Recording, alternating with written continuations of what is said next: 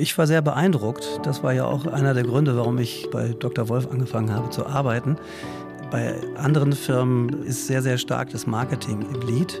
Hier kommen Ideen sehr, sehr stark aus der Forschung und werden dann zu einem Projekt, welches dann in den Markt geht. Dr. Wolf Insight, der Corporate Podcast der Dr. Wolf Group. Hier kommen Menschen zu Wort, die das Unternehmen prägen. Geschichten und Einblicke rund um Forschung, Vertrieb und Produktion von Problemlösern. Zu Gast in dieser Episode von Dr. Wolf in Zeit ist Erik Schulze zu Wiesche. Der Doktor der Chemie ist seit drei Jahren Leiter der Forschung und Entwicklung von Dr. Kurt Wolf. Außerdem verantwortet er auch die medizinisch-wissenschaftliche Abteilung von Dr. August Wolf. Also auf der einen Seite die wissenschaftliche Leitung der Kosmetika und zusätzlich die Forschung und Entwicklung der Gynäkologie und der Dermatologie auf der Seite der Arzneimittel. Ich möchte von ihm wissen, was ihn und seine Mitarbeiter antreibt und wie die Forschung und Entwicklung bei neuen Projekten mit anderen Abteilungen zusammenarbeitet. Mein Name ist Nina Lauterbach. Viel Spaß mit dieser Folge. Guten Morgen. Hallo, Herr Schulze zu Wiesche. Ja, schönen guten Morgen. Am Anfang jeder Folge unseres Podcasts stellen wir so eine kleine These oder ein Statement auf, das Sie einmal bitte kommentieren. Mhm. Wenn beim Kosmetikum dermatologisch getestet auf der Verpackung steht, ist das eine reine Marketingbotschaft oder ist das etwas, was eigentlich selbstverständlich ist? Nein, das ist äh, mehr als eine Selbstverständlichkeit. Kosmetiker müssen sicher sein, das gibt die Gesetzgebung vor. Da muss aber nicht zwingend ein Dermatologe drauf gucken. Dermatologisch getestet kann allerdings unterschiedliches bedeuten. Das kann zum einen ein Patch-Test sein, das ist mehr so ein Standardtest. Da werden Formulierungen auf die Haut aufgetragen und dann mit einem Pflaster verschlossen und gegen einen Standard nach verschiedenen Stunden, 24, 48 Stunden überprüft. Wir bei Dr. Wolf versuchen aber gerade bei Linola unsere Produkte auch wirklich in Tests auf der Haut anzuwenden und von einem Dermatologen beurteilen zu lassen. Das heißt also, unsere Produkte werden auf unterschiedlichen Hauttypen, zum Beispiel Neurodermitis, getestet und vom Dermatologen dann auch beurteilt. Sie sind jetzt seit drei Jahren bei Dr. Wolf. Wenn Sie im Bekanntenkreis mal erzählen, welche Produkte Sie verantworten, von Alpezin, Plantur, über Linola hatten Sie gerade erwähnt, aber eben auch die Haarpflege und die ganzen gynäkologischen Produkte, werden Sie oft angesprochen. Wirkt das eigentlich? Ja, insbesondere beim Koffeinshampoo und Haarwuchs ist das natürlich ein Thema, weil hier sieht man die Wirkung natürlich, wenn ganz, ganz spät und man hat nie den direkten Vergleich, weil Koffein wirkt gegen den vorzeitigen Haarverlust. Da macht aber keiner einen Halbseitentest und guckt rechts nehme ich das Koffeinshampoo und links nicht und dann in zehn Jahren sehe ich, dass ich rechts mehr Haare habe. Sondern das nimmt man, weil man unseren wissenschaftlichen Daten glaubt und das ist auch gut so. Und dann kann man guter Dinge sein, dass man die Haare länger behält, als wenn man unsere Produkte nicht genommen hat. Aber hier spielt natürlich auch wirklich Glauben eine wichtige Rolle und Überzeugung. Und deswegen generieren wir ja eigentlich tagtäglich neue Daten, um zu zeigen, dass unser Koffeinshampoo auch wirklich eine gute, gute Waffe gegen Haarausfall ist. Jetzt hat die wissenschaftliche Forschung bei Dr. Wolf immer schon eine hohe Bedeutung gehabt. Das Unternehmen besteht seit 1905. Ähm, was war denn Ihr erster Eindruck, als Sie vor drei Jahren hier starteten, wie die Forschung Entwicklung am Standort Bielefeld arbeitet? Ich war sehr beeindruckt. Das war ja auch einer der Gründe, warum ich äh, aus Hamburg nach Bielefeld gezogen bin und bei Dr. Wolf angefangen habe zu arbeiten, weil die Forschung hier eine wirklich, wirklich äh, wichtige Rolle spielt. Sie ist also die Triebkraft von neuen Projekten. Bei anderen Firmen äh, ist sehr, sehr stark das Marketing im, im Lead. Hier kommen Ideen sehr, sehr stark aus der Forschung, aus neuen Wirkstoffen, aus neuen Wirkungen und werden dann zu einem Projekt, welches dann in den Markt geht. Jetzt sind Sie für sehr, sehr breite Themenfelder zuständig. Wir haben eben schon einiges angesprochen, das dermatologische, gynäkologische, aber eben auch die vielen Kosmetika. Gibt es da ein besonderes Steckenpferd von Ihnen? Ich muss jetzt aufpassen, dass ich hier möglichst ausgewogen antworte. Aber ich komme von den Haaren, habe mich sehr, sehr schnell auch in den Bereich Mundpflege und Zahnpflege eingearbeitet und habe den als ganz, ganz spannend empfunden. Und ich möchte das kurz erklären. In der Zahn- und Mundpflege gibt es seit vielen Jahrzehnten eigentlich nur einen anerkannten Wirkstoff für die Kariesprophylaxe und das ist das Fluorid. Und der nimmt einen so unangefochtenen Stellenwert ein, dass mich das als Naturwissenschaftler herausfordert. Insofern finde ich das ganz, ganz spannend, jetzt in einer Firma zu arbeiten, Dr. Wolf, die eine Alternative zum Fluorid anbietet, nämlich Hydroxylapatit. Und äh, wir setzen uns wissenschaftlich auseinander in Deutschland mit den Fachgesellschaften und Fachkreisen, um hier wirklich auch für eine Alternative zu kämpfen. Und das ist ein schwieriger Kampf, ein zäher Kampf, aber wir werden immer weiter äh, Erfolge einfahren und äh, das macht sehr, sehr viel Spaß und ist eine wissenschaftlich sehr, sehr spannende Herausforderung. Aber auch der Bereich Haut ist natürlich sehr, sehr spannend. Das ist unser größtes Organ. Viele Wirkstoffe, und da kommen wir zu Synergien, kann man sowohl für die Haarforschung als auch für die Hautforschung und Hautpflege und Haarpflege verwenden. Insofern eine schöne Synergie und auch ein ganz, ganz spannendes Thema. Und ein Thema darf ich natürlich nicht vergessen. Das hat aber auch die Dynamik und die Schnelligkeit der Dr. Wolf-Gruppe gezeigt, als die Pandemie ausbrach äh, hat das Thema der Hygiene plötzlich Einzug gehalten und wir haben mit äh, Virologen und vielen Fachinstituten Kontakt aufgenommen und Produkte entwickelt, die also in ganz, ganz schneller Zeit auf den Markt gekommen sind und sehr effizient auch gegen das vorherrschende Virus gewirkt haben. Mhm. Das war natürlich da auch ein ganz, ganz spannendes Thema. Gleich nochmal da zurück. Ich würde gerne einmal nochmal wissen, Sie haben eben Oral Care, die Zahn- und Mundpflege angesprochen. Wir versuchen dann diese Forschung voranzutreiben. Wie funktioniert das? Also stoßen wir als ähm, Unternehmen eben auch neue Studien an, wenn wir jetzt diesen neuen Wirkstoff, zum Beispiel Hydroxylapatit, weiter erforschen möchten? Ganz genau. Also wir haben Kontakt und bauen auch immer weiter Kontakte aus, um ein internationales Netzwerk von Forschern und Wissenschaftlern um uns zu zu organisieren. Und mit denen planen wir und führen dann wissenschaftliche Studien aus. Ganz genau richtig. Das heißt, wir haben auf der ganzen Welt Kontakte zu Universitäten. Gibt es da auch äh, Berater, die einen begleiten, wenn man neue Entwicklungen macht? Oder wie muss man sich das vorstellen? Also alle, die in Fachgebieten führend sind und uns hier weiterbringen, sind willkommene Partner. Sie haben eben eingangs gesagt, äh, dass ähm, Sie das sehr reizvoll finden, dass viele Projekte eben wirklich aus der Wissenschaft angestoßen werden, vielleicht ein neuer Wirkstoff eben erforscht wird. Wie muss man sich dann die weitere Zusammenarbeit Ihrer Abteilung vorstellen? Also Sie haben etwas entdeckt? Ähm, gehen Sie dann damit auf die Geschäftsführung zu oder äh, gibt es dann große Runden, um zu diskutieren, was können wir damit dann weiter tun? Das ist der Vorteil einer Firma wie Dr. Wolf, die eine sehr schnelle Entscheidungskultur pflegt. Das heißt, wenn wir eine spannende Entdeckung machen, ein Wirkstoff zeigt vielleicht am Anfang in einem äh, Zellkulturmodell, also präklinisch tolle Effekte, dann werden relativ schnelle Entscheidungen folgen, dass man das vielleicht auch in einem ersten In vivo, in einer Feasibility-Studie überprüft und wenn das dann auch gut funktioniert hat, dann wird es ganz schnell eine Entscheidung geben, dass man das auch in einer größeren klinischen Studie testet. Und gleichzeitig finden natürlich Gespräche mit dem Marketing und der Geschäftsführung statt. In welchen Anwendungsfeldern könnte das Kunden zufriedenstellen und glücklich machen? Und das findet dann parallel statt.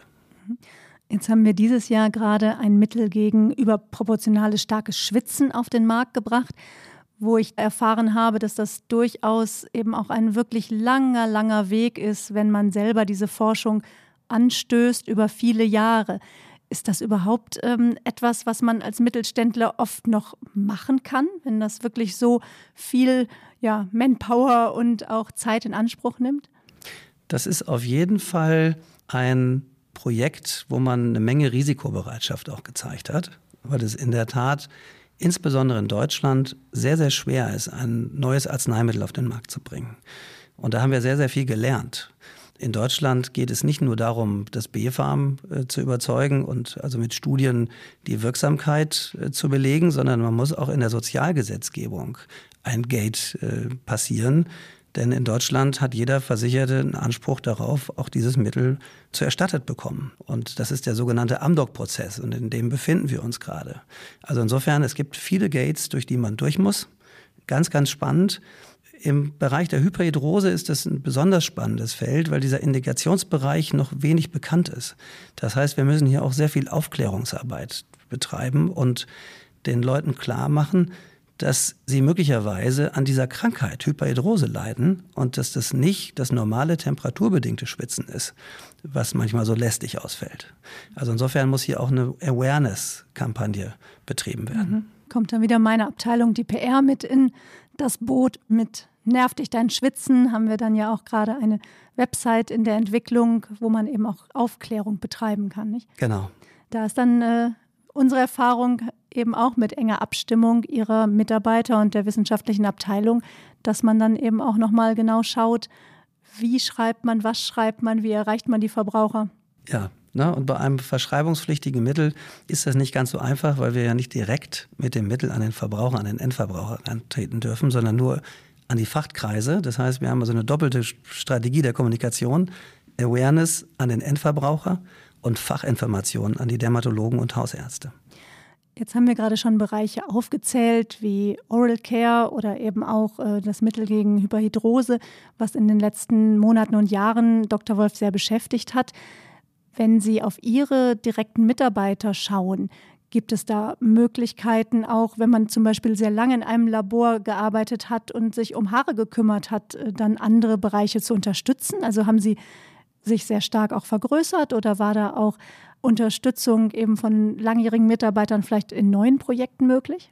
Ja, also das ist das, was bei Dr. Wolf eigentlich auch sehr, sehr spannend ist, dass man die Mitarbeiter alle persönlich kennt und weiß, wo sind die Stärken und Schwächen und vielleicht auch das Interesse, mal was Neues zu erleben. Und insbesondere im Zahnpflegebereich war das sehr dynamisch, weil wir haben den Bereich der Zahnpflegeentwicklung vor einigen Monaten erst intern ausgebaut und da sind in der Tat erfahrene Entwickler, die seit Jahrzehnten Hautpflege gemacht haben, plötzlich zu Zahnpflegeentwicklern geworden. Und was am Anfang vielleicht wie ein Experiment ausgesehen hat, wurde zu einer Leidenschaft und zu einer Liebe. Also die äh, Hautpflege-Expertin, die ich jetzt gerade vor Augen habe, ist jetzt eine leidenschaftliche Entwicklerin von Zahnpflegeprodukten geworden.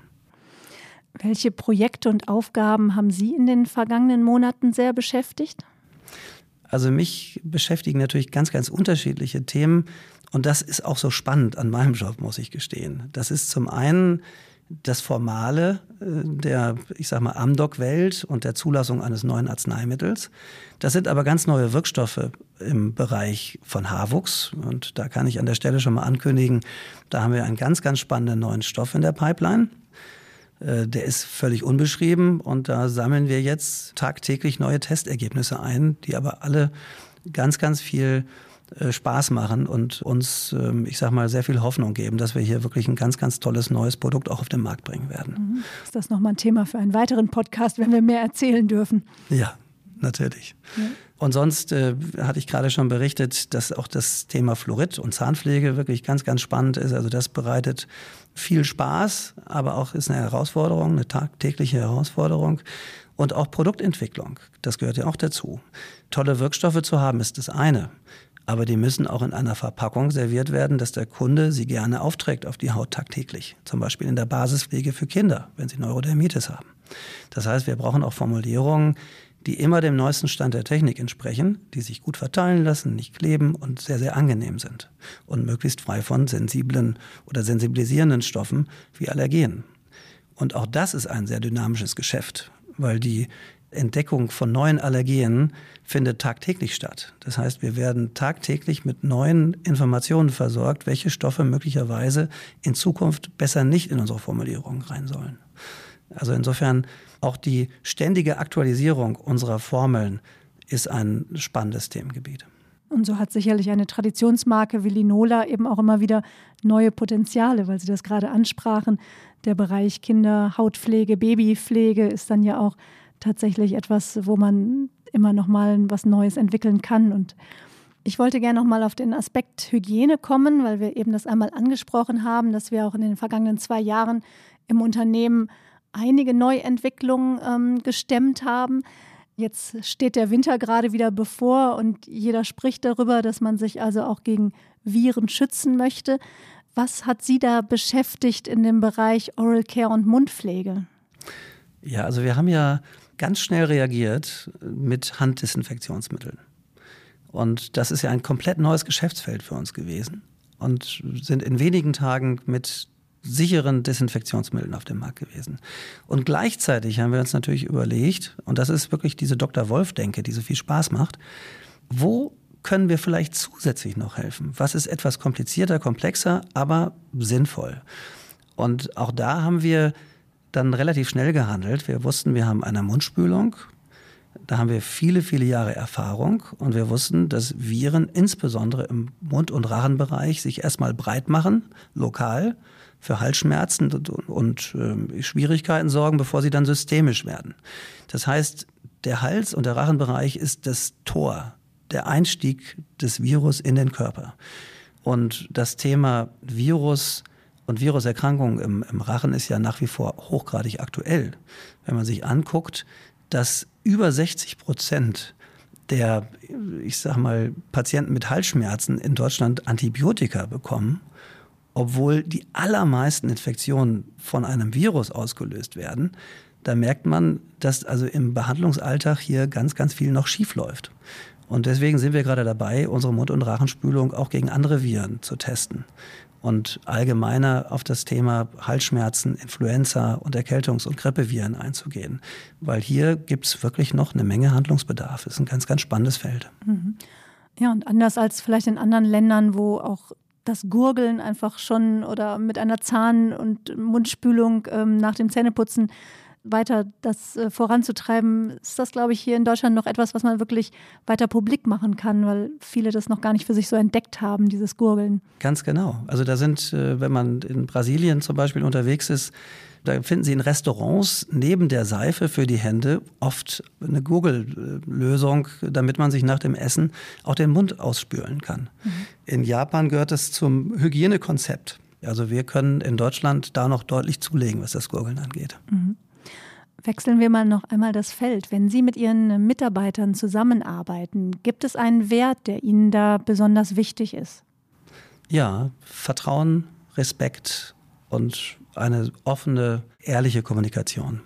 Also man darf auch wieder, Widerworte hört sich ist das verkehrte Wort, seine eigene Meinung kundtun oder vielleicht dazu beitragen, positive Streitkultur hervorzubringen.